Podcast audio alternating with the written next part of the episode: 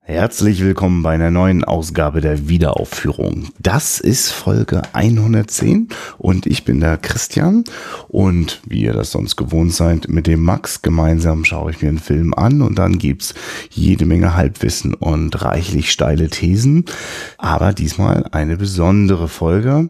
Wir sind nicht allein und wir sind auch gar nicht bei uns, sondern wir sind zu Besuch. Und zwar sind wir zu Besuch bei Peter und Felix.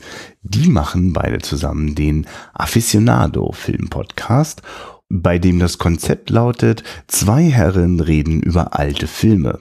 Fantastisch, dachten Max und ich und haben uns gerne einladen lassen von den beiden. Und nun folgt also eine Folge zum Film Top Gun. Und lange dachte ich, nun, das geht wirklich nur in einem anderen Podcast. Ich weiß nicht, ob ich das hätte zulassen können, dass wir über diesen Film in unserer Wiederaufführung sprechen. Und nun, jetzt haben wir schon über Red Dawn letzte Woche gesprochen. Vielleicht erwartet euch jetzt also eine große Flut an Filmen äh, wildester Couleur, schöne amerikanische Kriegsverherrlichung. Wir schauen mal, was da noch so geht. Und ich will auch gar nicht viel mehr vorwegnehmen. Genießt jetzt die Folge von Aficionado, die wir uns sozusagen jetzt einfach einverleibt haben. Danke nochmal, Jungs, dafür, dass wir das einfach machen dürfen. Danke für die Einladung. Und falls ihr noch nicht darüber nachgedacht habt, ihr solltet dringend in euren Podcatcher auch diesen Filmpodcast hinzufügen. Es lohnt sich. Viel Spaß. Hallo und herzlich willkommen zur mittlerweile achten Folge unseres fantastischen Aficionado Film Podcasts. Und an meiner Seite sitzt natürlich auch heute wieder der fantastische Peter Sieben. Hallo Peter. Hallo äh, Felix, der du an meiner Seite bist. Und äh, heute sind wir noch äh, unglaublich viel mehr Menschen, denn wir haben zwei Stargäste dabei von dem fabulösen Podcast Wiederaufführung, nämlich den Max und den Christian. Hallo Max und Christian. Ja, hallo, hier ist der Christian. Und hier ist der Max. Hallo Felix und Peter. Ja, schön, dass ihr dabei sein dürfen. Ja, und für diejenigen unter unseren Hörern, die euch vielleicht ähm, noch, noch nicht kennen, ähm, vielleicht könnt ihr mal äh, erzählen, worum es bei eurem Podcast so geht. Ja, äh, Wiederaufführung, alte Filme neu entdeckt, große Lust an steilen Thesen, garantiert nicht spoilerfrei. Das sind so unsere Mottos und vor allem jede Menge gefährliches Halbwissen. Das heißt, äh, wir treffen uns meistens, schieben einen in Anführungszeichen alten Film ein. Das jüngste, was wir bis jetzt hatten, war von 92. Wenn wir den Film dann fertig geguckt haben, machen wir die Mikrofone an und äh, geben so unsere bauernschlauen Sprüche zum Besten. Was ich total irre finde bei euch, dass ihr irgendwie äh, mittlerweile, ich habe gerade mit ihm geguckt, ich glaube 103 Podcast-Folgen habt ihr gemacht. Ihr seid unfassbar produktiv. Ich glaube, wir haben jetzt mittlerweile acht. Also wie macht ihr das? Ja, ich meine, gut, wir machen es jetzt ja auch schon seit, glaube ich, über zwei Jahren. Ich weiß gar nicht, wie lange seid ihr schon dabei, aber Ein halbes Jahr. ja, da ist das auch okay. Also wir haben auch mal, vor allem wir haben auch mal so angefangen mit äh, alle zwei Wochen. Eigentlich haben wir das schon kaum geschafft, äh, bis ich dann das Gefühl hatte, lass es mal noch wöchentlich machen. Ich weiß nicht, wie ihr das so empfindet, aber es gibt diesen Moment, wenn du anfängst zu podcasten und du denkst, das geht jetzt so ins, ins große Weite des Internets oder auch eher ins große Nichts. also so dieses Gefühl, man muss jetzt irgendwie Sichtbarkeit erreichen und man hat gerade nichts anderes als einfach immer mehr, mehr, mehr produzieren. Irgendwann wird schon jemand äh, irgendwie hören. Und ja, irgendwie sind wir dabei geblieben mit dem wöchentlichen. Das ist schon stramm. Das Ja, allerdings, wir, wir knapsen uns immer ab, dass wir monatlich schaffen. Ja. Ja, das ist, man muss da Disziplin haben irgendwie. Vielleicht, äh, wir versuchen das jetzt auch mal. Wir sind jetzt auch mal hart einfach demnächst. Also das wäre jetzt ja wirklich so ein Tipp, so, ne? Also einfach nur diese feste Verabredung ist es. Also Max und ich gucken uns dann jeweils gegenseitig böse an, wenn es dann aus irgendwelchen Gründen nicht klappt, so, ne? Also, aber müssten wir jedes Mal aufs neue einen Termin irgendwann finden und wir wüssten nicht, es ist eh einmal die Woche, dann wird's glaube ich auch nicht klappen. Was Also die soziale Kontrolle macht's. Ja. ja, und, und natürlich, dass wir nicht so weit voneinander weg wohnen. Also ne, wie gesagt, wir treffen uns ja in echt. Ne? Also Wir gucken ja ernsthaft Ja. den Film noch und dann danach das Gespräch. Das sind also wirklich dann auch mal vier, fünf Stunden, die wir da einmal die Woche freiboxen müssen.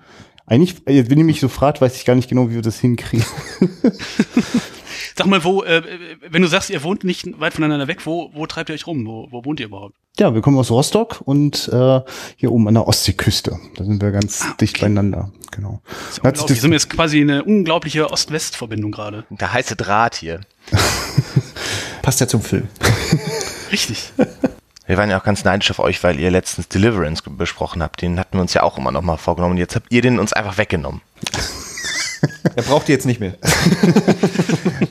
Es ist alles gesagt. Es ist alles nee, ganz sicherlich, ganz sicherlich. Mach das mal ruhig noch. Äh, ich ich kenne aber dieses Gefühl. Ich gucke ehrlich gesagt ganz schön genau hin. Äh, so die paar deutschen Podcasts, die ich so im Blick habe, äh, gucke ich schon. Also wenn ich das Gefühl habe, da sind jetzt schon zwei Besprechungen von, weiß ich nicht, irgendeinem Hitchcock-Film, dann fehlt mir auch ein bisschen die Motivation, dann noch den dritten hinterher zu schieben. Fand das aber auch schon spannend, wenn es dann doch nochmal eine zweite. Also als Hörer mag ich das eigentlich. Bin ich schon neugierig. Ja, ist ja so ein ganz anderer Blick nochmal auf die Sache. Bevor wir zu weit abdriften, vielleicht äh, sollte man mal zum, zum Thema heute kommen. Denn es geht um einen Actionfilm-Klassiker. Top Gun heißt er. Top Gun und der Untertitel ist äh, Sie fürchten weder Tod noch Teufel. Das ist Oh unfassbar dämlicher deutscher Untertitel. Wir müssen noch mal eine Folge machen über dämliche deutsche Untertitel. Ich weiß nicht, was sie sich dabei denken. Egal.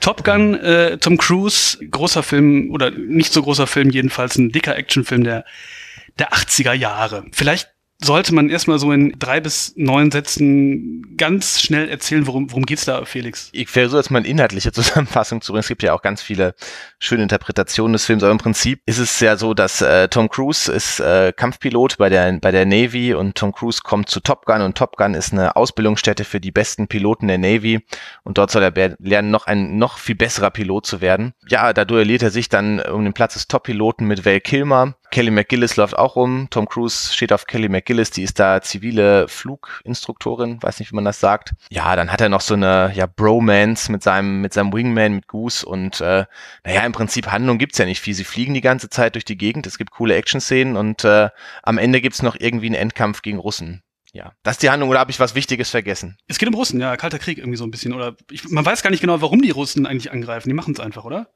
nee, ich, Äh, Flugzeuge, Flugzeuge würde ich noch mal erwähnen. Flugzeuge und ab und zu kommen noch Flugzeuge vor. Ja, ich, ich meine, ich, ich, ihr habt es ja geschafft, dass ich den jetzt zum ersten Mal geguckt habe. Also ich habe gestaunt, wie viel Plot du gerade noch zusammengetragen hast.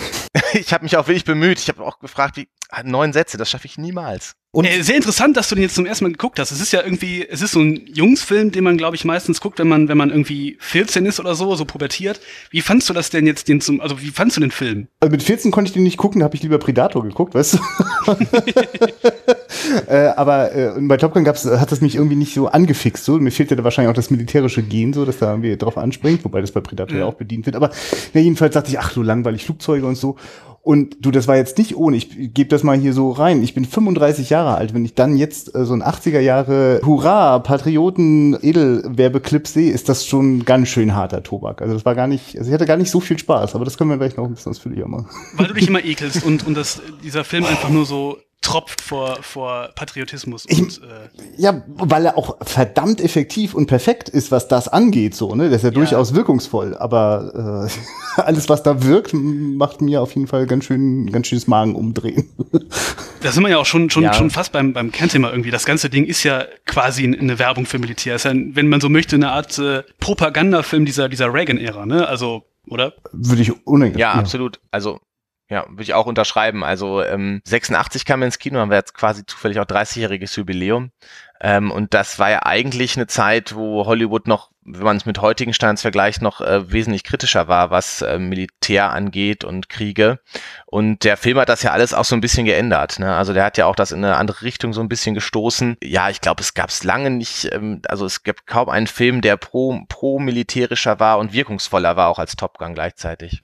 Ja, später höchstens, ne? Pearl Harbor habe ich damals im Kino gesehen und mich auch, glaube ich, ähnlich geekelt ähm, wie du. Also das, äh, das fand ich auch total krass, wie die diese, wie die so tun können, als wäre es so ein, so ein lustiges Späßchen irgendwie beim, beim Militär. Und wenn man da hingeht, hat man so eine Romanze und dann, dann hat man coole Freunde und so. Und ähm, ja, so ähnlich ist das, ist das bei, bei Top Gun. Irgendwie, ich glaube, Quentin Tarantino hat mal gesagt, Top Gun ist ein, ein schwuler Fantasy-Film. Ich weiß nicht genau, was er damit gemeint hat, aber ich glaube, das Ja, es gibt ja diesen Film Sleep With Me, wo er einen Cameo-Auftritt hat und da hat er in dieser Rolle halt über diesen Film äh, gesprochen und ich glaube, seine Worte waren irgendwie ähm, ähm, It's a story about a man's struggle with his own homosexuality und da ist die Interpretation quasi, dass äh, Maverick, also Tom Cruise, quasi eigentlich in Wirklichkeit auf Goose steht und äh, das nur irgendwie nicht so richtig ausleben kann. Okay. Ja, er erzählt es in diesem Film auch wirklich ausführlich. Also er hat wirklich quasi die alternative Realität einmal zusammengebaut, äh, wie man den Film eigentlich lesen sollte. Also dieses lohnt sich wirklich, ich glaube, das findet man auch irgendwo auf YouTube,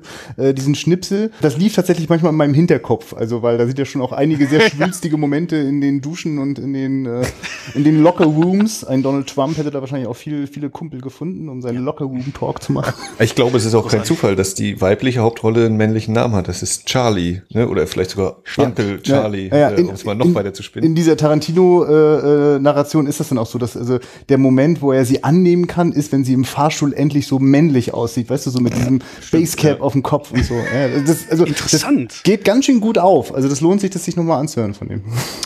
Aber ich muss auch sagen, ich habe den Schnipsel jetzt auch äh, vor dem zweiten Mal gucken zum ersten Mal gesehen. Also ähm, ich habe ihn jetzt für den Podcast nochmal ah, ja. geguckt, den Film. Und vorher hatte ich diesen Schnipsel noch geguckt man sieht den Film wirklich auch ganz anders. Auch diese Szenen wirklich in der Umkleidekabine und so und äh, wie er dann traurig ist, wenn Goose stirbt mhm. und so. Auf einmal alles anders. Das ist eine neue Welt. Das hast du, das hast du schon richtig gesagt. Was man aber ähm, sagen muss, wir haben jetzt schon, schon erwähnt, dass das ein ganz furchtbarer Militärwerbefilm ist, aber er ist natürlich, das hast du auch schon gerade angeschnitten, er ist einfach technisch wahnsinnig gut gemacht. Also diese Szenen in der Luft, die sind stark. Ne? Also ich habe den nicht im Kino gesehen, weil ich da drei Jahre alt war. Das wäre ähm, irgendwie schwierig gewesen, da reinzukommen. Aber ähm, selbst wenn man den jetzt irgendwie auf dem Fernseher oder am Computer sieht, es ist gut. Ne? Man hat tatsächlich so ein bisschen schwitzige Hände, wenn die da so rumdüsen. Und es sieht auch nicht so nach äh, Bluescreen oder so aus, sondern es sieht wirklich echt aus. Ist ja auch wirklich echt, ne? Also es sind ja wirklich echte Flugzeuge und so. ähm, also das ist ja auch äh, immer so ein bisschen wieder die Kritik an dem Film, dass die Navy da so viel mitgeholfen hat. Ich habe das mal recherchiert, was die Navy da alles gestellt hat für den Film. Und zwar äh, haben sie äh, durften die diese Miramar ähm, Air Station benutzen, die im Film ist, also auch eine reale Navy äh, Flugstation. Vier Flugzeugträger sind in dem Film zum Einsatz gekommen und zwei Dutzend Flugzeuge, irgendwie äh, F-14, F-5 und so weiter und so fort, geflogen übrigens teilweise von echten Top Gun-Piloten. Und dafür musste die Produktionsfirma nur 1,8 Millionen Dollar zahlen. Das ist natürlich ein Schnäppchen. das ist schon krass, auf jeden Fall. Sieht man ja auch im Abspann. Also da kommt ja hier, wir danken Lieutenant, Commander, Commander, Lieutenant, bla bla bla bla. Also das hört ja auch gar nicht mehr auf. Da mehr als die Darsteller. Ja. Nee, ohne Frage. Also diese, also was da auch also an, an, an Szenen teilweise abläuft, da gibt es einige wirklich haarsträubende Momente, in, also wo ich mir auch gar, mich gar nicht wundere, dass da wirklich die, die Vollprofis am Werk waren. Die Polaroid-Szene? Ja. Die vor allem. Ach so, na, ja, die, die, die wohl hingekriegt haben. Ähm, äh, aber ich meine, ich finde aber noch so ein, also ich finde das auch an der Stelle technisch sehr überzeugend. Ich finde das auch eine wahnsinnige Schnittleistung, weil es gibt so gefühlt eigentlich fast kein einzige, also alle Kampfhandlungen oder, oder, oder Verfolgungsjagden, die da sind, entstehen ja eigentlich nur im Schnitt. Also es gibt ja quasi eigentlich nur lauter Häppchen so, die mhm. durch die Montage eigentlich erst zu dem werden, was dann behauptet wird in der Handlung. Ne? Also das, insofern ist das schon wirklich ja. technisch ganz schön interessant. Ich musste aber schon ein paar Mal schmunzeln. Ich finde so manche Einstellungen, wenn man sich, wenn im Cockpit auf die Schauspieler zu sehen sind, sind äh, vor, vor äh, Rückprojektionen gedreht. Und wenn man sich da ein paar Mal an den Rückprojektionen so festguckt, so geht mir das manchmal, äh, sieht man, dass das immer total Ultra-Action ist. Da wird ständig, werden da Loopings geflogen im Hintergrund, obwohl das eigentlich gerade so in der Szene nicht vorkommt. Also das da wurde, glaube ich, nur drauf Wert gelegt, Hauptsache viel Bewegung im Hintergrund. So.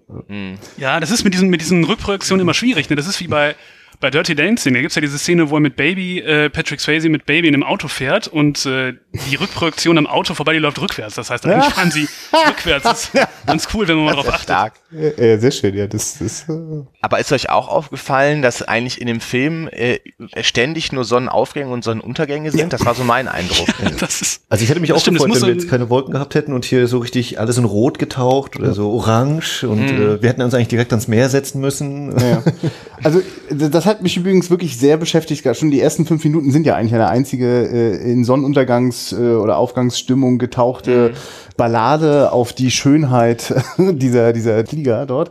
Und ähm, ich dachte öfter an dieses äh, sehr ikonische Bild, das auch in Apocalypse Now ist, wenn die Helikopter ähm, äh, ne, so ja, gegen die Sonne stimmt. so und auch so, so, so schwarze Schattenrisse dann nur noch sind. Und da hat das ja so was Unheilvolles. Ne? Also mhm. die, die, die Romantik ist ja gleichzeitig auch so, gleich überfällt das so und danach bleibt nichts mehr, äh, wie es vorher war. Und hier ist das aber quasi total positiv so. Ne? Das ist so dieses, es ist ein Sehnsuchtsbild. Es ist so, oh, man möchte irgendwie dazugehören, man möchte ja jetzt auch auch einsteigen und so. Es hat strahlt Kraft mhm. und, und Schönheit aus. Und ja, ich habe auch diese Verbindung gehabt, äh, das, das, ist, das ist eine Ästhetik, die Michael Bay tatsächlich auch genau so auch übernommen hat. So, ne? Also was das Ja, das stimmt. Ja. Das hat schon wirklich was, was Bayhaftes, ja. äh, der Film. Das, das stimmt. Also was an der Stelle aber auch ein bisschen an der Musik auch liegt, ne? dass das oh, so, so positiv wirkt. Ja. Kenny Loggins mit Danger Zone. Ähm, das ist natürlich, da hast du auch direkt den Ohrwurm, ne? Irgendwie, mhm. äh, das macht dann, das macht dann übrigens, eigentlich sollte es Ario Speedwagon äh, gemacht haben, diesen, diesen Soundtrack habe ich mal gelesen, und dann war es Kenny Loggins. Jedenfalls, das ist ja auch so ein Ding, warum so eine Szene dann auf einmal ganz mhm. anders wirkt. Mhm. Das ist ja auch ganz interessant, äh, in der Anfangsszene äh, fängt ja dieser Song Danger Zone auch zeitgleich an mit dem Triebwerk, das mhm. zündet, ne? Und da wird diese Coolheitsverbindung quasi direkt hergestellt, ne? Ja, das stimmt. Für 80er Jahre Verhältnisse coole Musik dann da zeitgleich mit dem Triebwerk anfängt. Also ich finde die Musik ja immer noch cool. Ich muss ja auch gestehen, ich hatte den Soundtrack mir schon vor ein paar Monaten mal gekauft. Und der ist auch ein paar Mal Gekauft. im Auto gelaufen. Ja, ich CD Compact Disc, ja, hieß wow. das. äh, läuft bei mir im Auto immer mal und den kann ich mir, ich, also ich kann mir so 80er Jahre, kann ich mir ziemlich viel anhören, was so Synthie-Pop äh, in die Richtung geht. Mhm. Und ähm, hatte den Film aber auch jetzt sozusagen heute zum ersten Mal überhaupt erst gesehen, ja. Aber wir haben vorhin noch darüber gesprochen, Peter und ich, und wir waren der Meinung, es sind eigentlich ja nur zwei Songs auf dem Soundtrack, ne? Also nee. äh, Kenny Loggins, Danger Zone und äh, Take My Breath, Breath Away, Away eigentlich. Dann, Gefühlt sind das. Dann die Balls of Fire, dann äh, Sitting on the Dock of the Bay. Ja, okay. Aber die hat man nicht ja. so im Kopf. Also Take, Take My Breath Away ist irgendwie so ein, ja, so ein Song, den man total mit, mit Top Gun äh, dann verbindet. Und auch ist ja auch erstaunlich, dass da zwei so Mega-Hits aus diesem Film rausgekommen sind. Ne? Ja. Das ist ja auch selten. Aber mir war dann sofort klar, warum gerade Take My Breath Away eben so, so durchgeschossen ist, weil der wird ja wirklich extrem breit äh, benutzt in dem Film. Ne? Ist ja nicht ja. nur, dass er nur einmal anklingt, sondern mehrfach. Also ist ja eigentlich das Liebesthema, das dann so auch in verschiedenen Intensitäten Stück für Stück so auseinandergeblättert wird. Also ich, also ich finde das schon auch wirklich beeindruckend, wie Tony Scott da eine, eine, eine Ästhetik und eine Idee von, äh, was man heute dann so Musikclip-Ästhetik nennen würde, was mhm, da so ja. eigentlich erst gerade im Entstehen war, das hat er schon auch gemacht. Also ich wüsste jetzt auch wirklich Absolut. nicht, wo ich sowas vorher schon gesehen hätte. Michael Mann. Hast du denn nicht Miami also, Vice Also bitte. Aber, aber das ist gleichzeitig, das ist nicht vorher oder so. Also, also Top Gun ist 86. Vielleicht liegt das auch ein bisschen daran, dass der, der Tony Scott genau wie der Ridley Scott ja auch aus dem genau. Werbefilmbereich ja, ähm, ein Stück weit kommt und dass ja so eine Ästhetik ist. Ich habe auch manchmal gedacht, dass es dann äh, von der Ästhetik her teilweise, wo die Kelly McGillis dann in ihrem Bett liegt, das ist, sieht aus wie so eine Parfümwerbung irgendwie. Ne? Das, das ist wie die romantische Komödie eben. Ne? So, jetzt haben wir gerade äh, irgendwie den Mittelpunkt der, der Geschichte erreicht. Wir machen jetzt diesen drei Minuten äh, Musikclip, wo wir alles nochmal montieren, lassen das tolle Lied laufen, das dann den Oscar gewinnt im Idealfall, wie er hier jetzt bei Top Gun. äh, und dann passt das. Aber wo wir schon bei der Musik sind, ähm, ich habe irgendwie das Gefühl, ähm, dass auch eigentlich äh, ständig Musik läuft in diesem Film. Also wenn nicht gerade ein Dialog läuft, läuft immer Musik. Ne? Ja. Also man, ich habe auch noch überlegt, Tom Cruise fährt ja ständig Motorrad in dem Film, man hört nie sein Motorrad, weil immer irgendein Song Doch, läuft. einmal hört man sein Motorrad, dann kann er sie nämlich ja nicht Echt? hören. wo, sie, wo sie ihm hinterherläuft. Und dann diese atemberaubende Aber nur da, wo es narrativ unbedingt notwendig ist. nee, aber es ist schon, äh, genau, ja, sehr viel, so wie es eben heute ja auch, ne, diese Dauerbeschallung, äh, damit auch sich ja keiner langweilt in einem Film, wenn mal drei Sekunden keine Musik zu hören ist. Naja, es würde schon auch auffallen, dass das dann sonst ein bisschen dünn ist, was da jetzt auf der Handlungsebene los ist. Also, Wie, äh, wieso? Wie meinst du das?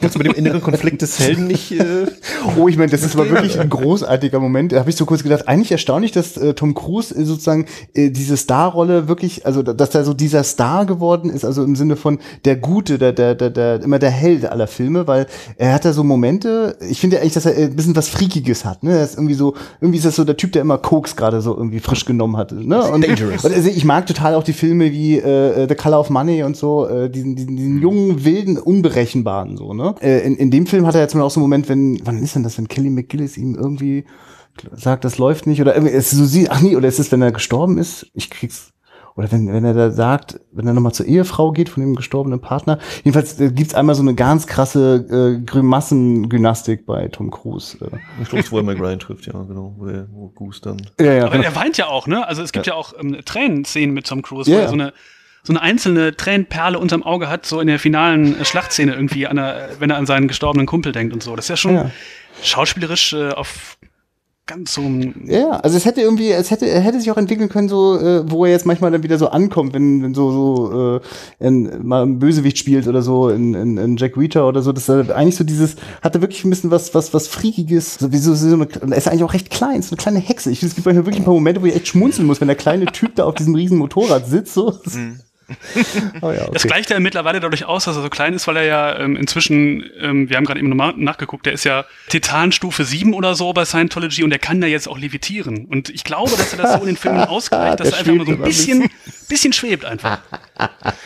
braucht ja keine Kiste mehr so, ne? Wie, so wie einst Humphrey Bogart, das hat er gar nicht mehr. Ja. Nee, nee. Die hat ja so ein bisschen, wo er das gerade sagt mit dieser Rolle, die hat ja so ein bisschen, fand ich ja, äh, 2014, das war in dem Edge of Tomorrow wieder aufgenommen. Da spielt er auch irgendwie so einen aufschneiderischen, mhm. angeberischen Typen irgendwie.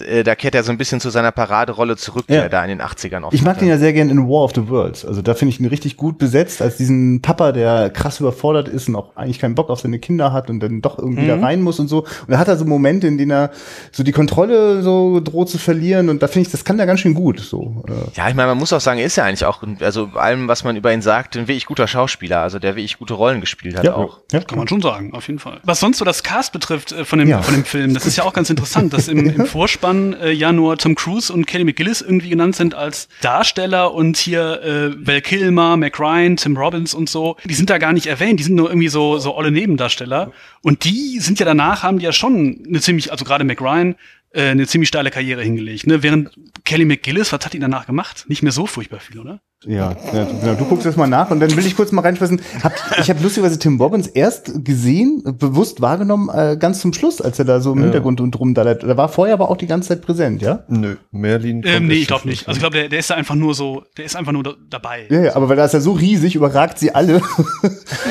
ja, das ist das. Das ist ein Geheimnis einfach. Ja. Ähm, äh, Kelly ich hätte ihn aber auch, glaube ich, nicht gefunden, wenn ich ihn, äh, wenn ich nicht vorher gelesen hätte, dass er dabei war. Nee, so beim ersten genau. Mal, als ich ihn gesehen habe, habe ich ihn natürlich auch nicht entdeckt. Absolut nicht, ja. überhaupt nicht. Nee, ich hatte gleich, ähm, beim Einstieg hatte ich ja gleich, äh, wenn hier James Tolkien war bei mir natürlich, ach so, ja, äh, da ist ja unser Rektor von Zurück in die Zukunft und darf gleich die nächsten ja, Typen geben. Und dann kam. Er spielt doch immer solche komischen Rollen irgendwie. Ja, ne? ja. Und für mich war dann auch gleich, als dann hier äh, am Anfang der Funktion, ja, Goose und Maverick sind draußen und dann kommt nochmal der Schnitt auf ihn, die Zigarre in der Hand. Ah, fuck it, uh, Goose und Maverick. Ah, da, da, da. Das war schon so ein. Da fällt mir ein, was ist da eigentlich auch den Flugzeugträgern los, dass die da alle so schwitzen? Ja, aber, aber ja, die schwitzen immer viel. Die sind, Den tropft der Schweiß immer nur. Ja, aber, aber die sind im Indischen Ozean. So die sind im Indischen Ozean. Also das habe ich, würde ich daher auf jeden Fall abnehmen. Du, und ich traue den auch wirklich ja. Tony Scott zu, dass der, der sieht das Boot, ne, und denkt so, oh ja, geil, diesen Look, das ist blau und Stahl und, und alle schwitzen so, das will ich auch. So, ich glaube, das ist dem scheißegal, was wirklich Phase ist, Hauptsache das wirkt. Und das ist aus, aus Lichtperspektive und, und Stimmung funktioniert das ja auch, ne, also wie die da so ja. glänzen in diesem blauen, Rot. mit so einem roten leuchtenden Knöpfen und, und so. Und grüne Punkte. Ja. Ja, also ich, ich habe mir das so zusammengereimt, dass die halt im Indischen Ozean sind und deswegen ist da auch ganz schön pottwarm. Das äh, nehme ich den ab. Und natürlich die, die im Flugzeug sind, die haben auch ganz schön harten Job. Das war nämlich gleich der nächste, ja. der John Stockwell, äh, den wir noch aus Christine kennen. Habe ich dann gleich gedacht, ja, bei Army hat er es nicht geschafft, ihn von Christine loszukriegen und hier muss er auch gleich aussteigen, der arme Junge. Achso, ja. ja, ist nicht leicht für ihn. Also ein paar Gesichter kamen mir auch bekannt vor. Michael Ironside ja, war ja auch dabei. Es war ja auch sein, kann man sagen, sein Durchbruch, falls Michael Ironside einen Durchbruch hatte, aber er hat ja danach noch einige Filme gemacht, wo er durchaus auch keine ganz unwichtigen Rollen gespielt hat. Ich glaube, das war so sein, sein Durchbruch so ein bisschen. Was hat er denn noch gemacht eigentlich? Ja, Paul Total Verhoeven. Recall irgendwie? Genau, Robocop. Ähm, und Total Recall. Robocop. äh, äh, nee, er war doch noch in ähm, Starship ja, Troopers Paul dabei. War das nicht auch Alle, Alles Paul Verhoeven-Filme. Stimmt, alles Paul Verhoeven, stimmt. Er war der, der reine Verhoeven-Mann. Ja. Interessant. Und ich, äh, Highlander 2 lese ich gerade, habe ich nur mal gerade nach. Oh ja, Highlander 2 hatte auch mit, es war übrigens auch ein Highlight der Filmgeschichte, Highlander 2. Wenn es den nicht gegeben hätte, wäre Highlander 1 ja gar nicht so wert. Highlander 2, großer Film. Wie er erst ohne Michael Ironside gewesen wäre, das hätte er sonst. Aber ich, ich fand ja auch, äh, also allgemein die ganzen Namen in dem Film sind lustig und dass Michael Ironside nun auch direkt der, der Hofnarr ist, also Jester ist sein, sein Rollenname. da dachte ich auch so, ja, da hat aber jemand nochmal richtig tief in die Trickkiste gegriffen bei diesem Namen im Drehbuch. Ja, sowieso. Maverick. Die haben ja auch, ja auch alle coole Namen irgendwie, ne? Haben alle so richtig ja, coole Namen. Ja, die passen ja auch alle genau zur Rolle irgendwie, ne? Der Iceman und der Maverick, der, der unabhängige Freidenker. Es ist, naja. Ja, und, und Goose. Finden wir es lächerlich ne? oder finden wir es genial? Ich weiß es nicht. Lächerlich. Also mein 14-jähriges Ich finde es geil. Ja, also weil in sich ist da der, der ist ja sich sehr treu und stimmig, was das angeht. Ne? Ich finde das auf jeden Fall äh, schon vom Grundkonzept wirklich mehr als bedenklich, aber dass das in sich äh, total gut durchdacht ist, ja. Also das, das ist natürlich auch die, die Krönung des Ganzen, dass dann der Schwarze, der dann einmal was gegen Tom Cruise sagt und von dem Tom Cruise dann gleich mal zeigt, so nicht Junge, der heißt natürlich Hollywood. Ja, stimmt. Großartig. Ist mir gar nicht aufgefallen. Sehr gut. Nee, mein Gedanke war einfach, ne, also die ganze Zeit äh, sagt irgendjemand was zu Tom Cruise und er, er macht immer so, okay, okay. Und das eine Mal, wo er austickt, das ist natürlich, wenn ein Schwarzer was zu ihm sagt. Das geht ja wohl Das gar nicht, dass du hier den weißen unmöglich. Mann anmachst, den besten von allen. Das äh, hättest du dir mal verkneifen sollen, junger Mann. Also das war schon so. Bis auf Hollywood sind ja alle weiß eigentlich. Ja, und, und natürlich die Oder? blonden Frauen sind auch noch dazu. Und, aber, aber die eine ist natürlich sehr gebildet, die trägt auch eine Brille kurze Zeit. Apropos alberne Szenen. Ich habe es eben noch mal kurz angeschnitten, aber irgendwie ist es so untergegangen. Ich muss noch mal kurz über diese Polaroid Ja. Kameraszene reden, weil die so, ich verstehe, also da verstehe ich zum Beispiel nicht, warum Tony Scott das gemacht hat, weil da bin ich fast, als ich mir das nochmal angeguckt habe, habe ich fast den Fernseher einfach ausgemacht, weil es so schlecht ist. Da sind hier also über Kopf schwebt er da über, über dem, dem anderen Typen und macht noch flott so ein Foto mit seiner Polaroid-Kamera. Und das ist, das ist so unglaublich albern. Und, und warum hat er überhaupt eine Polaroid-Kamera an Bord? Wa- Warum? Just cause. weil er, weil er damit eben zeigen kann, wie toll er ist. Ich meine, gewagt finde ich auch, dass das ja durchaus noch mal für den Plot äh, benutzt wird. Ja. Und ne, so nach dem Motto, jetzt hat er einen Einblick bekommen ne, äh, in diese russischen Kampfflugzeuge. Das macht ihn auch noch mal interessant. So, ne? Da kann uns bestimmt noch mal was erzählen. Das wissen wir noch nicht und so. Also das, Ja, ist ja. schon, das ist schon doll. Also ja, ich, ist, glaube ich, einfach so einfach zeigen, was für geile Typen das sind und wie cool es ist, so bei der Navy Pilot zu sein, dass man auch mal so ein Späßchen sich erlauben kann Ja, aber da hat er es überdreht. Er hat doch genug Späßchen gemacht. Er muss doch nicht, also mit einer Polaroid-Kamera dann einfach mit, bei so einer, ich, nee, wirklich, ich, mir fehlen die Worte, ihr merkt das. Ich bin wirklich äh, auch sauer. Das ist, das ist halt genauso wie seine Vorbeiflugspäßchen immer am Tower. Das ist ja auch so Oh eine Gott, ja. Ich muss, ich brauche immer noch einen Kaffee jetzt, glaube ich. Ja. Das ist auch so schlecht gemacht, dass er natürlich auch sich den Kaffee dann aufs Hemd schüttet und so. Ja, nee, ne? nee, Das vor allem dann auch äh, in dieser letzten Szene nochmal, wo so, oh nein, das ist schon wieder der, nein, er lässt jetzt auch noch einen Kaffee. Oh nein. und der Schauspieler auch bis dahin noch keinen Weg gefunden hat, es irgendwie äh, anders aussehen zu lassen, als dass er sich den Kaffee einmal übers Hemd gibt. Ich, ich frage mich auch, ist er dem hinterhergefahren? Weil das erste Mal war er auf der Flugbasis. Ja, ja. Dann muss er ja dem Tom hinterhergefahren sein mit seinem ja, Kaffee. natürlich. irgendwie. Das ist erstaunlich. Das ist auch die gleiche Kaffeetasse. Nein, das nicht, aber. Das ist ja auch irgendwie ganz schön. Ich habe hab das mal, das musste ich mir einfach rausschreiben, wie teilweise die Dialoge da sind. Es gab ja zum Beispiel, äh, was das so, das wirkt mittlerweile doch sehr angegraut, wo ähm, der Kommandant des Flugzeugträgers irgendwie zu Tom Cruise sagt, sie haben die Tochter des Admirals angebumst. Das ist doch ein bisschen seltsam alles. Angebumst. Ich, Angebumst. ich, also ich habe die Originalversion geguckt und da war, glaube ich, äh, you flew over or, or passed by äh, dem Tower hundertmal and the Admiral's Daughter oder irgendwie so, ne? Also das, im Englischen war es noch okay, glaube ich. Und dann wird er. Ich frage mich ja, ob die bei der deutschen Synchronisation, wie die das ja öfter mal machen, dachten, dass die dann noch so ein, so ein zweideutiges Witzchen irgendwie machen tatsächlich. Ob die das lustig das ist fanden. die Zeit, ja. Aber, aber dir schon das Original find, fand ich war sehr auf dieses, wir reden hier die ganze Zeit von Sex, auch wenn wir so tun, als würden wir über Flugzeuge reden. Äh, also das, da mussten sie sich, glaube ich, nicht noch extra Mühe geben. Da hatten sie schon genug Steilvorlagen äh, aus dem Originaltext. Da haben sie mit angebumst, aber einfach nochmal einen draufgesetzt. Angebumst ist schon stark, ja. Das ist fast wie die Übersetzung von Gigolo in Midnight Cowboy, wo es dann der Mietrammler ist. oh Mann. Mietram, ne? Aber man kann eben nicht sagen, sie sind nicht kreativ. Nein, das, das kann man nur wirklich nicht. Lustig äh, finde ich, dass für Maverick ja noch ganz andere Schauspieler eigentlich mal ähm, angedacht waren, nämlich unter anderem Nicolas Cage oder John, John Cusack auch. Und das kann ich mir gar nicht vorstellen. John Cusack kann ich mir überhaupt nicht äh, vorstellen. Oder Matthew Broderick sogar auch. Ich kann mir das gar nicht vorstellen, wie Matthew Broderick dafür vorgesehen war, weil, weil der hat für mich sowas, der hat ja so ein biblisches Gesicht in den 80ern auch noch gehabt. Und äh, ich finde, der passt überhaupt nicht rein in so eine, so eine Rolle als, als smarter Kampfpilot, oder? Ich finde, das ist schon ein smarter Typ, das kann ich mir schon vorstellen. Matthew Broderick. Ja, doch. Ich meine, überleg mal, also wenn du jetzt, du hast ja noch John Cusack genannt, ähm, aber ich merke schon, John Cusack kannst du dir in keiner Rolle vorstellen, denn wir haben ja letztens noch über Breakfast Club geredet und da war er auch für eine Rolle vorgesehen, hast du ja auch gesagt, das kann man nicht vorstellen. Ja, ich kann mir John Cusack überhaupt nicht vorstellen. Wer ist das überhaupt? Ich meine, John Cusack kann ich mir vorstellen, der wäre nicht wieder ins Flugzeug gestiegen. Der wäre dann daran zerbrochen, dass sein, sein Kollege gestorben ist. Wer Der Nicolas Film noch ganz Cage schnell vorbei gewesen. und Nicolas Cage wäre komplett ohne äh, Kollegen geflogen, schon von vornherein. Der wäre Der einfach wäre sogar da. ohne Flugzeug Ja, geflogen. das wäre wär, wär gar nichts für ihn gewesen. Und Michael J. Fox war sogar, glaube ich, auch vorgesehen. Okay, wen haben wir jetzt noch nie gehabt aus der Altersriege? Aber es ist erstaunlich, dass gerade wenn diese bekannten Namen auch gerade aus dem 80er-Kino von Hollywood gerade fallen, merke ich, die sind natürlich auch total belegt. Das ist, äh, also ich ich kann mir dann ja den Borderick nicht mehr anders vorstellen als, also er ist halt Ferris Bueller für mich und äh, Michael J. Fox ist, und also die, sind- die, die, die, die Bilder, die sind irgendwie schon gesetzt so. Und Tom Cruise ist halt Top Gun, obwohl ich Top Gun halt nie gesehen hatte vorher, war das dann doch immer irgendwie klar, das ist der smarte Typ und er reckt den Daumen hoch und yeah. Also er ist ja auch in dieser Rolle berühmt geworden, dieses, dieses, dieses angeberischen Typen und Ja. dieses, ja, der immer so ein bisschen zu draufgängerisch ist und so. Das hat, glaube ich, auch dieser Film maßgeblich geprägt, oder? Ja, also ich habe Ja. das auch so verstanden. Ich glaube, Color of Money ist, glaube ich, gleiches Jahr, aber vorher gedreht worden. Und das war dann, glaube ich, das Riesenglück für Scorsese, dass äh, dann Tom Cruise einfach mit Top Gun so durch die Decke gegangen ist und haben sich plötzlich alle für diesen kleinen Film mit Billard interessiert. Äh, Ich habe übrigens mal äh, noch ein bisschen was nachgelesen zu dem Film und das, was ich ganz verrückt fand, war, dass es wohl eine reale Vorlage gab für diesen Charakter von Kelly McGillis, für diese Charlie. Und zwar war das so eine Navy-Mitarbeiterin, die äh, die ist äh, Christine Fox. Und äh, das ganz Verrückte ist, die ist 2013 sogar stellvertretende Verteidigungsministerin geworden. Also sie hat richtig Karriere gemacht. Gab es auch ein äh, echtes Vorbild für Maverick? Der jetzt irgendwie, weiß ich nicht, äh, Da habe ich nur Äh, gelesen, dass irgendein Typ behauptet hat, er sei das Vorbild von Genau. Maverick. Aber das, mit Sicherheit einer aus dem Und, Abspann. und er hat bestimmt so ein Ich Foto von sich Vorbild mit von dem der Polaroid von der Mix, oder? das, ich habe doch das Beweisfoto, ich bin's, ich habe das Foto von Amy gemacht.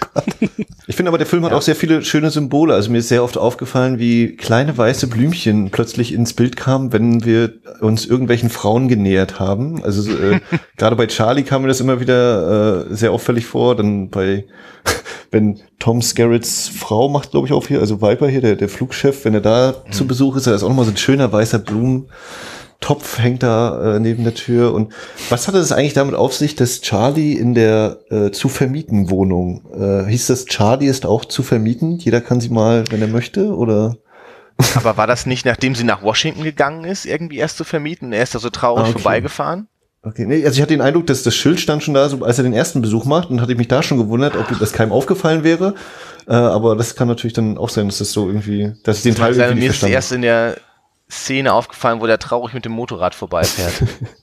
ja, aber es passt ja zu dieser, dieser ganzen ekelhaften Zweideutigkeit in, in dem ganzen Film, ne? Also insofern kann das schon durchaus sein. Was sind da zwei? Ist ja alles eindeutig.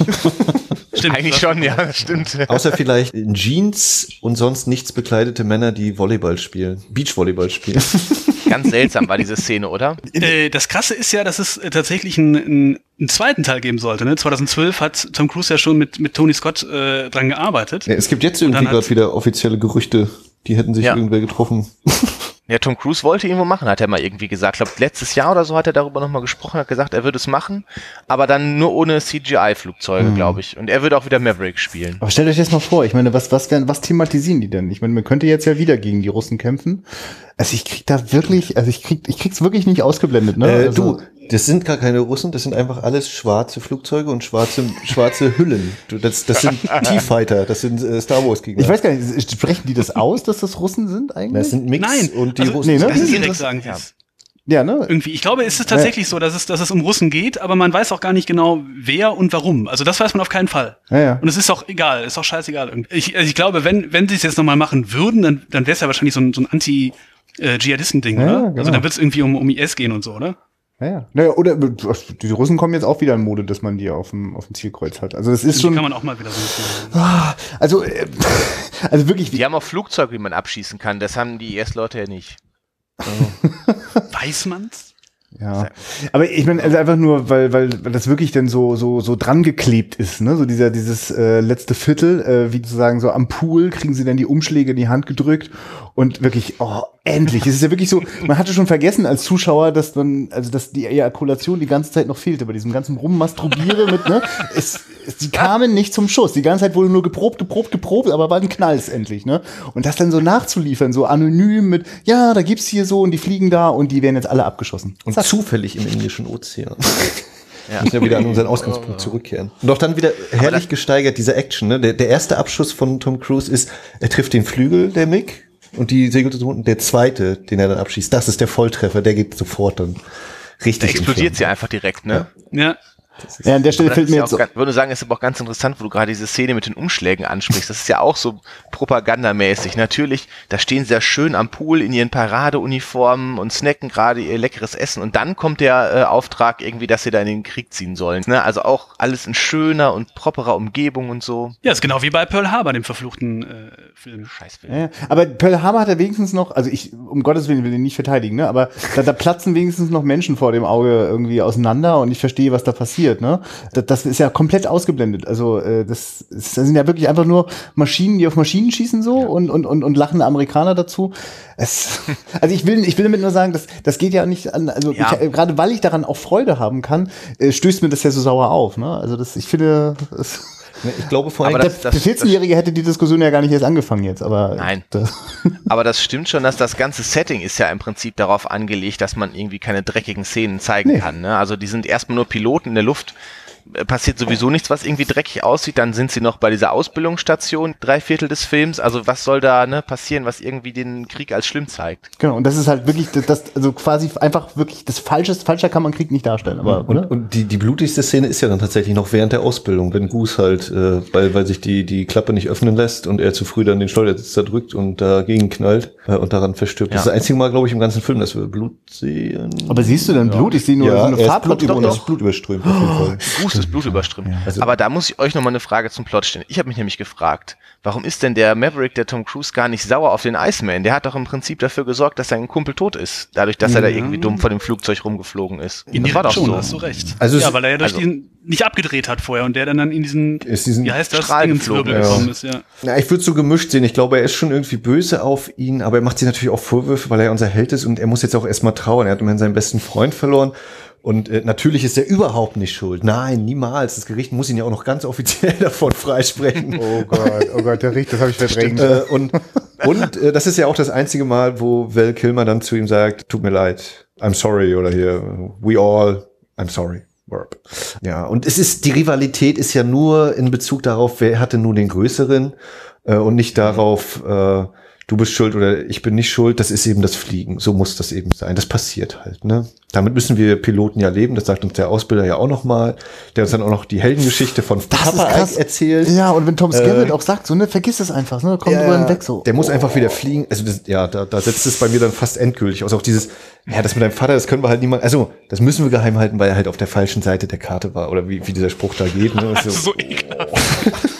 Aber fest steht, dass der Vater von Tom Cruise auf jeden Fall ein Held war. Ja, Das ist klar. Sind aber viele, also fast alle Amerikaner, glaube ich, insofern. er hat immer noch drei andere Flugzeuge konnten dadurch, dass er weitergeflogen ist, noch äh, entkommen. Ne? Und das, das Eben. allein hat sich schon. Ist ja letztlich so, dass dieser Film den Kalten Krieg, den Krieg wieder ja in ein anderes Licht rückt, ein positiveres Licht, äh, was ja vorher in Hollywood eigentlich nicht so angesagt war. Ob das jetzt an dem einen Film liegt, aber es war mit Sicherheit so eine Stimmung, kann ich mir gut vorstellen. Ne? Also ich hatte jetzt nochmal geguckt, in den deutschen Kinocharts von 86 4,7 Millionen Zuschauer, Platz drei der Jahrescharts. Krass. Ich meine, es ist der, es ist eine, es ist die Zeit, also die, die intensivste Zeit doch wahrscheinlich auch des Kalten Kriegs insofern, dass die, die Bedrohung war sozusagen einfach immanent da und das Gefühl, es gibt dazu eine ganz saubere, cleane, treffsichere Antwort. Das, also das ist ja verführerisch, so, ne? Also während die Russen irgendwie äh, Bunker bauen, äh, suchen sich die Amerikaner in der Hoffen, Hoffnung auf totale militärische Überlegenheit, am besten aus der Luft mit einer Rakete. Also es sieht ja, also ja, wahrscheinlich hat das gerade gut in diese Zeit gepasst und ich weiß ja gerade nicht, was da noch so geht, also äh, an, an, an anderen Filmen, die sozusagen so dieses pro-militärische haben. Also ich meine, ich habe das auch- was ist denn hier Chuck Norris hier, Invasion USA? Ja. Aber also das ist, glaube ich, auch der Unterschied, den ich zu solchen Filmen machen würde, äh, mit denen ich dann weniger Problem habe. Bei Predator ist das natürlich auch, da ist ein Alien, deswegen ist das sowieso nicht. Aber Top Gun wirkt eben wirklich ernst gemeint. Und bei den anderen, da bin ich immer der Meinung, die wussten schon, dass das ein bisschen über the, äh, over the top ist, auch wenn sie es vielleicht ernst meinten. Oder Phantomkommando oder sowas. Phantomkommando. Aber Großartig. Top Gun ist für mich eben wirklich so, ich habe diese Simpsons-Episode Ivan et Nioy und dann, ach Ja. so, das ist rückwärts to Ja. join the Navy. Ja, das das, ist einfach ein reines. Werbeding. Also da ist kein, Ja, kein Humor oder so eine zweite Ebene, wo du sagen kannst, naja, das ist auch mit dabei, aber es ist auch, du darfst auch lachen und Spaß haben, wenn die die abknallen oder so, weil das eben einfach zu überzeichnet ist. Ne, wenn du bei Paul Und hier Verhoeven- sage ich es nochmal, das ist genauso äh, bei Pearl Harbor. Es ist dasselbe. Der nimmt sich auch komplett ernst. Da gibt es auch keine Ironie. Ja, klar, Ja, und, und macht auf jeden Fall auf etwas sehr Kompliziertes, ähm, äh, wirft ein sehr einfaches Bild. Also, ja, das ist ganz Ja. klar hier, wo böse ist und wo gut ist. Und gut muss auf jeden Fall auch sehr hart zurückschlagen. Also, eigentlich finde ich immer noch ein bisschen schade, dass Pearl Harbor da nicht ganz konsequent ist und nicht noch die große Atombombe zum Schluss äh, zelebriert, ne? Aber Dafür gibt's James Hat die dann noch als positiv darzustellen, ist ja auch schwierig. ja, natürlich, aber das, was sie da, was bei Pearl Harbor im Finale dann dargestellt wird, ist auch schon ganz schön krass, wenn da dieses Flächenbombardement kommt, ne? Also das, Ja, das äh, stimmt. Es ist nur, es ist natürlich, natürlich können sie die Atombombe nicht zeigen, weil die dann doch irgendwie die Leute ein bisschen erschreckt hat, aber Aber interessant ist ja, dass im, im selben Jahr wie, wie Top Gun 86 auch äh, Platoon in den Kinos war, Ah, der ja. ja quasi Ja. genau das Gegenteil ist. Und, und Aliens, fällt mir gerade. Aliens ist, glaube ich, auch 86 und der hatte die Atombomben. Also James Cameron hat, hat die Atombomben. Das, Ich musste auch an James Cameron denken bei der letzten Einstellung, äh, wenn, wenn Titanic-mäßig äh, der, der Edelstein dem Wasser übergeben wird. Oh ja. Tom Cruise. Nicht, nicht, dass etwa vielleicht die Frau das noch haben wollen könnte, die Dog Tags von ihrem Mann. Äh, nein, die werden ins Meer Quatsch. Der hat Fand ich keinen auch nicht in Ordnung, dass er die Marke weggeworfen hat. Es geht hier um jetzt Männerfreundschaft, nicht um irgendwie. Ich Nee, ist alles Quatsch. Aber das ist wirklich auch irgendwie blöd. Also ich verstehe, also das ist auch wirklich so eine Idee. Also jetzt ja auch in der kitschigen Welt, die, die, die dieser Film funktioniert, verstehe ich gar nicht, warum das jetzt das höchste der Gefühle ist, den quasi alles auszulöschen. Also auch die Erinnerungen von, von diesen Es muss Marken. weitergehen. Du kannst nicht diesen Ballast mit dir rumtragen, dann kannst du kein guter Pilot sein. Alter Schwede, das gehört doch dazu zum Muss Leben. einfach wieder fliegen. Ja, ja, ich, schon krass. Setz Also- ihn einfach wieder ins Cockpit. Es läuft. Wo wir gerade darüber gesprochen haben mit den Auswirkungen. Ich habe auch äh, irgendwo gelesen, dass es wohl tatsächlich so war, dass danach dem Film äh, deutlich mehr äh, Produktionsfirmen Kooperation beim Militär angefragt haben. Also dass wohl die Anzahl der eingereichten Drehbücher da deutlich gestiegen ist. Weil du damit gut Geld sparen kannst auch, ne? Ja, Ist halt ganz genau. praktisch. Und weil du halt coole Bilder bekommst. Äh, lustigerweise, die Bilder sind ja so cool, ähm, dass die später bei äh, MacGyver-Folgen wiederverwendet worden sind. Also Aha. einige Szenen aus diesen Flugdingern. Und es gab mal wohl irgendwie so im chinesischen Fernsehen eine, in Anführungsstrichen, Reportage über chinesische Luftwaffenmanöver. Und dafür haben die auch Szenen aus Top Gun verwendet. Hat keiner gemerkt, aber finde ich schon ziemlich witzig. Ja, klingt so Ja. ein bisschen wie die Du hast es gemerkt. Öffnung, ja. Ich hab's, ich hab's allein gemerkt. Ich hab's nicht irgendwie gelesen oder so. Ich hab's gesehen natürlich, äh, dass das aus Top Gun war. Das stimmt. Ja. Manchmal ja, gucke ich chinesische Reportagen über Die sind ja immer Flugmanöver. interessant. Ne? Kommt manchmal, Ja, kommt manchmal nachts bei N24 oder so, bei, bei Da Phoenix. Da ist immer, immer Krieg nachts bei N24. äh, ich habe mal gelesen, es ist ja, dass der Film durchaus geehrt wird. Also ich habe nämlich gelesen, dass er 2015 ist er nämlich in das äh, National Film Registry, Registry, ich weiß nicht, What? ähm, der, Kon der Kongressbibliothek gekommen, Ja. der Kon USA Kongressbibliothek, damit er konserviert wird. Da kommen nämlich Filme rein, die für die Nachwelt erhalten werden sollen. Und da gehört Top Gun auch rein. Da ist er auch drin jetzt. Ja, natürlich. Ja. Ja. Wenn, Das wenn, wenn das amerikanische. Selbstverständnis am Boden liegt, dann kommt Top Gun auf die Leinwand und dann geht's wieder aufwärts. Dann schlägt das Herz direkt doppelt so schnell. Ja. Das ist einfach, einfach schön. Und ähm, ich habe auch gelesen, das fand ich auch ganz interessant, äh, wo wir vorhin schon über die Bilder gesprochen haben, äh, dass das Tony Scott wohl sehr wichtig war. Und er hat wohl irgendwann ähm, im Rahmen der Dreharbeit äh, eine Szene gefilmt, wo äh, er irgendwie auch wieder gegen den Sonnenuntergang äh, filmen wollte auf dem Flugzeugträger. Und dann hat der Kommandant vom Flugzeugträger aber den Kurs geändert. Und dann ist der Tony Scott wohl zum Kommandanten gegangen und hat gesagt, er soll das Schiff wieder äh, in die andere Richtung fahren. äh, damit er seine Szene schön im Licht zu Ende filmen kann. Dann hat der Kommandant gesagt, naja, kann ich machen, aber es kostet 25.000 Dollar, das Schiff jetzt zu drehen. Und dann hat der Legende nach Tony Scott wohl tatsächlich dem Captain äh, einen Scheck geschrieben über 25.000 Dollar, Wie geil. Damit er noch ein paar Minuten filmen kann. Also es gibt immer so viele Set-Fotos von Tony Scott, wenn er da mit seiner Zigarre ist und so. Ich glaube, der, der hat sich da schon mal ganz wohl gefühlt. Meine, was immer da im Hintergrund los war, immer muss er dann doch von der Brücke springen. Aber Er ist ja im Prinzip auch bei so Actionfilmen geblieben die ganze Zeit, ne? Also äh, seine ganze Karriere lang. ja, also ich finde es eigentlich interessant, weil ich bin auch tatsächlich meinen ersten Tony Scott-Film, den ich in der Jugend gesehen habe, war dann der, die, die eine von den wenigen Ausnahmen, vielleicht sogar die eine Ausnahme, äh, Begierde, ne? Der Hanger, dieser, dieser früher äh, 80er Jahre Vampirfilm mit David Bowie und Catherine Deneuve, der auch sich vor allem erstmal formal, äh, äh, also da, da ist auch auf, auf der Plot-Ebene nicht so viel los, aber schon auch doch nochmal eine andere Tonlage. Das habe ich tatsächlich nie wieder so erlebt. Also ich meine, ich habe dann eher auch so durchaus, also für mich hat das ganz, also mein Höhepunkt in Tony Scotts Schaffen ist dann eigentlich True Womans, wo ich finde, dass da bestimmte Dinge ganz gut zusammengehen. Also diese, diese Lust äh, der, der überästhetisierten äh, Bilder, das mit sozusagen so einem White Trash äh, Figuren äh, äh, Ensemble zusammenzupacken, das, das, das, das mochte ich. Das, das, das, das fand ich auf eine sehr interessante Art amerikanisch plus Tarantino Drehbuch und so weiter. Hm, Ich habe die späteren gar nicht gesehen. Ich kenne Domino nicht oder was da noch so war. Äh, ich ja auf dem Ich. Ja, mochte den die späteren auch nicht so. Das sind alles so Filme, die, die, die mag ich nicht. Das ist eher Crimson Tide oder ähm, weiß ich nicht, äh, Spy Game oder noch ganz, ganz nicht unspannend war hier Staatsfeind Nummer eins mit, mit äh, Will Smith. Der war gar nicht schlecht ja, gemacht, fand okay. ich. Mhm. Der war ganz okay, aber sonst, das waren alles Filme, die ich jetzt nicht so mega spannend fand. Also Ich habe auch die Entführung der U-Bahn PLM 1, 2, 3 in gar nicht so schlechte Erinnerung. Ich, ist auch ein fantastischer Filmtitel wieder, ne? Ist ja auch Die Entführung Remake. der U-Bahn Pelham 123. Äh, al- beim Englischen heißt er auch The Taking of Pelham 1, 2, 3. Keine Ahnung. Das ist die, die Haltestelle. Äh, ich habe auf jeden Fall äh, als Kind noch in, oder als äh, halber Jugendlicher gut in Erinnerung Beverly Hills Cop 2 natürlich. Und äh. Last Boy Scout äh, Ach ja. kann ich auch sehr gut. Äh, Gerade die Sprüche, Last Boy die dort Scout, kommen. Habe ich auch in ganz großartige Erinnerung, muss ich sagen. Also habe ich äh, damals als Jugendlicher auch sehr gerne gesehen äh, mit, äh, Bruce mit Bruce Willis, Willis ja. und äh, Damon Wayans, den Ja. fand ich ganz stark. Ich habe Days of Thunder habe ich zum Beispiel noch nicht gesehen. Das Ach Gottchen, oh Gott, Tage des Donners. Oh, jo, jo, jo. Aber das, das ist schon wirklich, das, hat- das sagt man ja auch gern so, Top Gun auf vier Rädern so, das ist auch so. Also das, äh, nur, dass es dann nicht ganz so weh tut, weil äh, quasi die ganzen Macho-Sachen nicht ständig noch mit Militär verbunden werden. Oh Gott, ja richtig, da, da, das, da kommt das, da ging das los mit Nicole Kidman und Tom Cruise. Ja. Ah ja, stimmt. Ja, da sind sie ja schon Da war ja auch was. Christian, ich habe das Ja. Gefühl, manchmal, wenn wir so, wenn wir Gastspiele bei anderen Podcasts haben, dann zerreißen wir die alten Filme immer. Also Ja. wir, hatten das bei, bei Charlie Chaplin hier bei Second Unit damals. Jetzt hier Top Gun. Ich muss aber auch sagen, Top Gun hat einen extrem schweren Stand dadurch, dass ich gerade äh, davor gesehen hatte, der Untertan von Wolfgang Staute, der äh, sich natürlich komplett gegen Patriotismus und nationales Gedankengut und sowas wendet und äh, das ist ein extremes Kontrastprogramm, so ein Schwarz-Weiß 4 zu 3 und dann CinemaScope, äh, Zauberfarben, Militär-Werbefilm.